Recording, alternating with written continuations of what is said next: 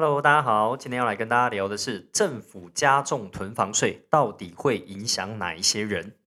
囤房税这个议题呢，其实已经吵了非常多年了。哦，我们讲囤房税这件事情呢，其实跟空屋税有一点不太一样。对很多人来讲，其实都会想说，呃，可能目前没有房子的啊，或者是只有一间自住的房子的啦，其实都会有一点点，呃，就是对于这些持有很多房子的人来讲，好像是一个。呃，罪恶的根源哦，会觉得说他们好像囤了很多房，但这些房如果没有释出到市场上呢，就会影响到这个市场的房价。看起来好像房子很多，但是呢，呃，市井小民都买不起哦。大家会把这些呃连接在一起，甚至会受到一些报章、媒体、杂志的影响，导致呢，大家其实对这些专有名词，又或者对这些我们讲实际发生的状况有一些误解。那我们今天就来谈谈看。啊，到底会有什么样的影响，以及呢，提供一些观点给大家做参考。那大家参考完之后呢，还是鼓励大家哈，可以尽可能的做一些，呃，讲说上网，又或者呢，实际到市场上去做一些功课。也就是说，不单单单纯听 Cosmo 讲，其实很多时候呢，我们鼓励大家的是，我们提供一些观点跟意见了之后呢，大家可以开始去思考。我们鼓励大家去思考，到底囤房税这个东西。对整个国家的经济来讲，又或者对我们个人来讲，到底影响有哪一些东西？首先，我们先回到囤房税哦这件事情，房屋税这件事情，要先从呃这个课征的这个公式哦，大家可能要稍微了解一下，到底房屋税是怎么课征的。对于房屋税来讲呢，我们会有房屋课税的限值去乘以一个税率，好，所以大家其实在看到。网络上又或者是报章媒体杂志上一直在讲的什么一点二趴啊、二点四趴啊、三点六趴，它其实就是这边所谓的税率啊，调高这个税率，所以呢要缴这个房屋税相对就会比较多一点。好，那首先你要先了解这个房屋课税限值，它其实呢会根据每一间房子的状态、状况、年龄等等的，呃，会有不同的一个课税的金额，呃的这个这个呃评定的限值。那房屋的课税的限值呢，包含了核定单价、面积，还有折旧率、折旧年数、房屋接入等级率、呃等级调整率哦，就是路段率哦，就是不同的路段也有不同的比例啊。它其实有很多因素在影响的，才会得到一个房屋课税限值。所以其实并不是用现在的市价去乘以什么一点二趴、二点四趴、三点六趴，大家不要被误导了哈，就是会误以为说啊，我现在房子价值一千万。那我要缴一点二趴，那是不是就要缴一点二万啊？其实不是这样算出来的，所以大家可以上网做功课一下哦。这个我们不直接告诉大家答案，其实也没有一个固定的答案，是你要去做一点功课，你才会知道说最后算出来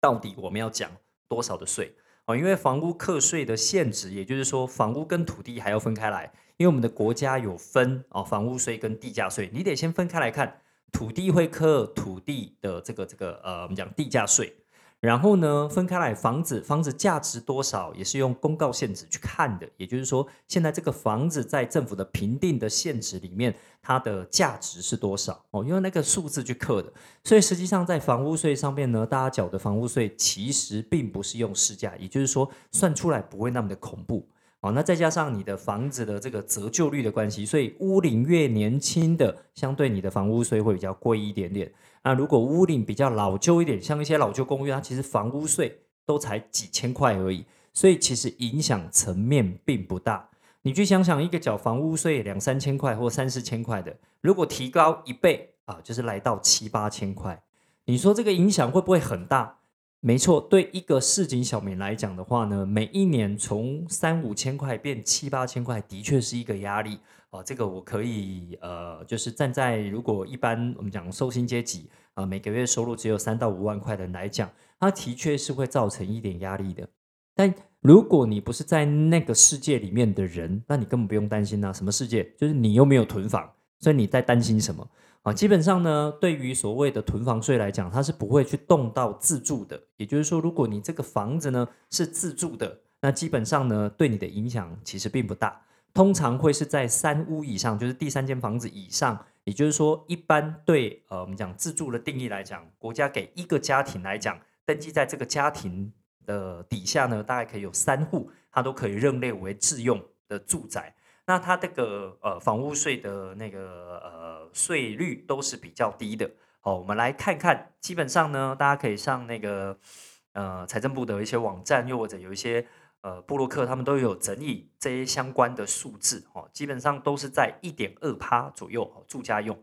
那稍微比较高一点点的，就会来到二点四趴。哦，就可能是其他非自住用的。哦，呃，在二点四趴或三点六趴。哈，本市两户内本市三户以上。哈，等等，就有这些不同的数字出现。那非住家用的、营业用的，那就更不在我们的讨论范围里面哦。基本上大家现在讨论的比较是一般的住宅。那一般的住宅会影响到的，就是说这些囤房的人，如果他们愿意把房子释出，不再拥有这些房子的情况下的话，那可能市场上会比较多供给，那就会影响到这个价格有可能会往下降啊。其实就是供给跟需求的关系，这是政府在调控整个房市上面。其中一个政策或其中一个手段，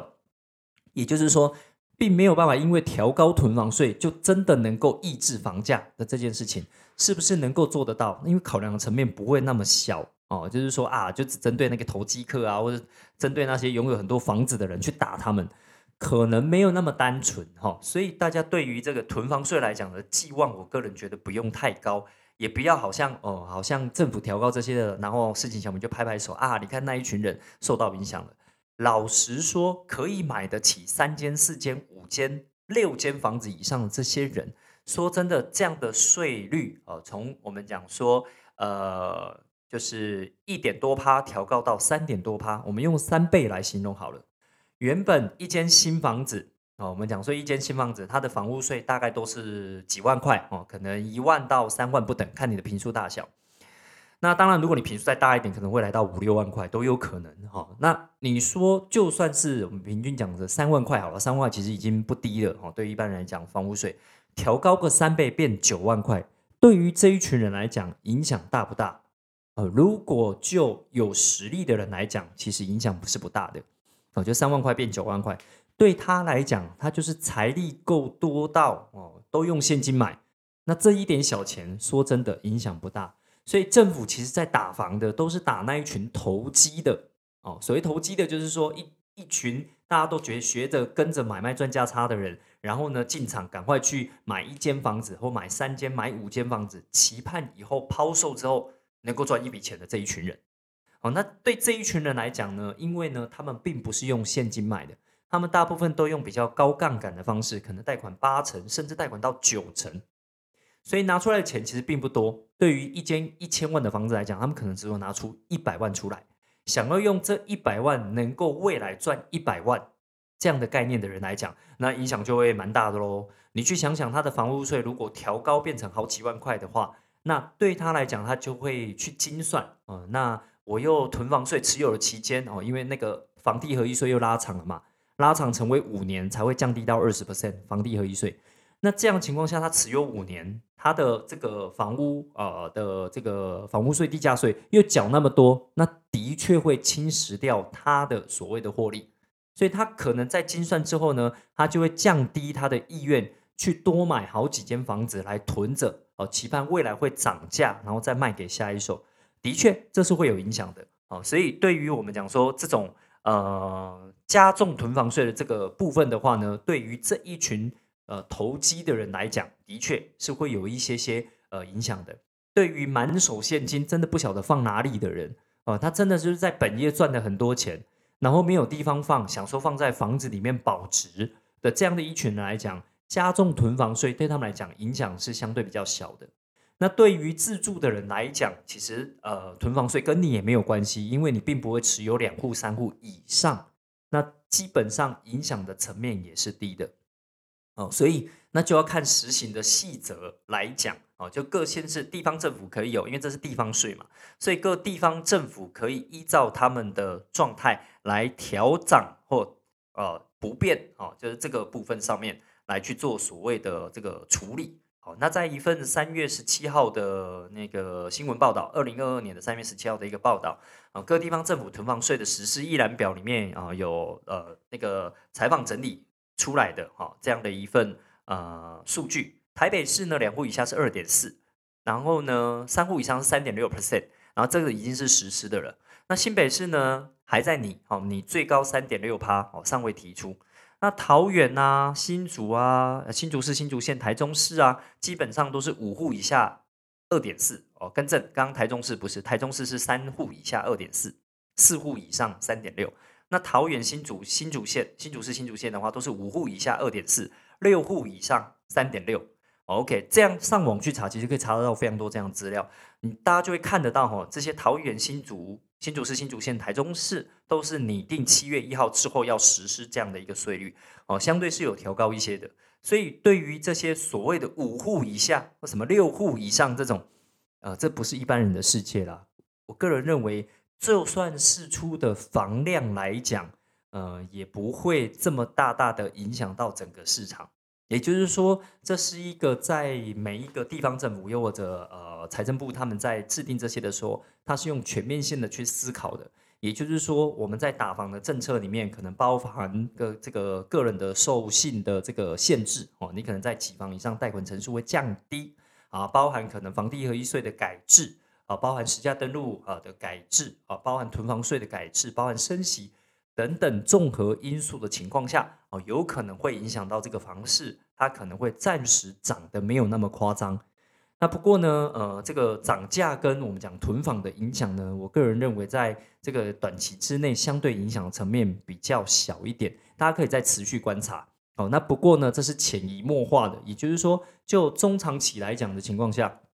调高囤房税。的确会有助于整个房市的健全，以及对于那些想要投机的人，的确会精打细算之后呢，是不是要继续干这样的一件事情？他可能会去拿捏。那对于收租的来讲啊，我们讲收租的来讲，在调高所谓的囤房税这件事情来讲，那就有分啊，你是整层收租还是分割收租的这件事情。那当然也会有相对影响哈，因为分割收租的它的呃毛利相对比较高一点哦，囤房税的调高对他来讲相对影响没有那么大，但是对于整层收租人来讲，它的确就侵蚀掉整个整层收租的那个获利会大大的受影响哦，这个到时候要去精算过之后，你才会知道这样划不划算。也就是说，对于整层收租的来讲。当他的囤房税提高了之后呢，有可能房东会将这个囤房税的税，呃，加到所谓的租金上面。那当然，大家也不用担心啦，因为并不是每一个房东想要加高租金，他就可以加的。因为呢，这是一个整体的生态。当很多人不加的情况下，哦，A 房东他加了，但很多的 B 房东他不加的情况下，那 A 房东加了之后，他也租不掉，所以他会自动降回来的。所以会回到一个市场机制的状态底下去决定所谓的供需来啊，因为供需而决定市场的价格。所以呢，要从所谓的囤房税的实施，要反映到所谓的租金的价格，它没有那么绝对。但是长久下来会不会影响？那铁定是会的呃，因为毕竟在呃这些买房收租的房东的世界里面，他们都还是讲求成本效益的。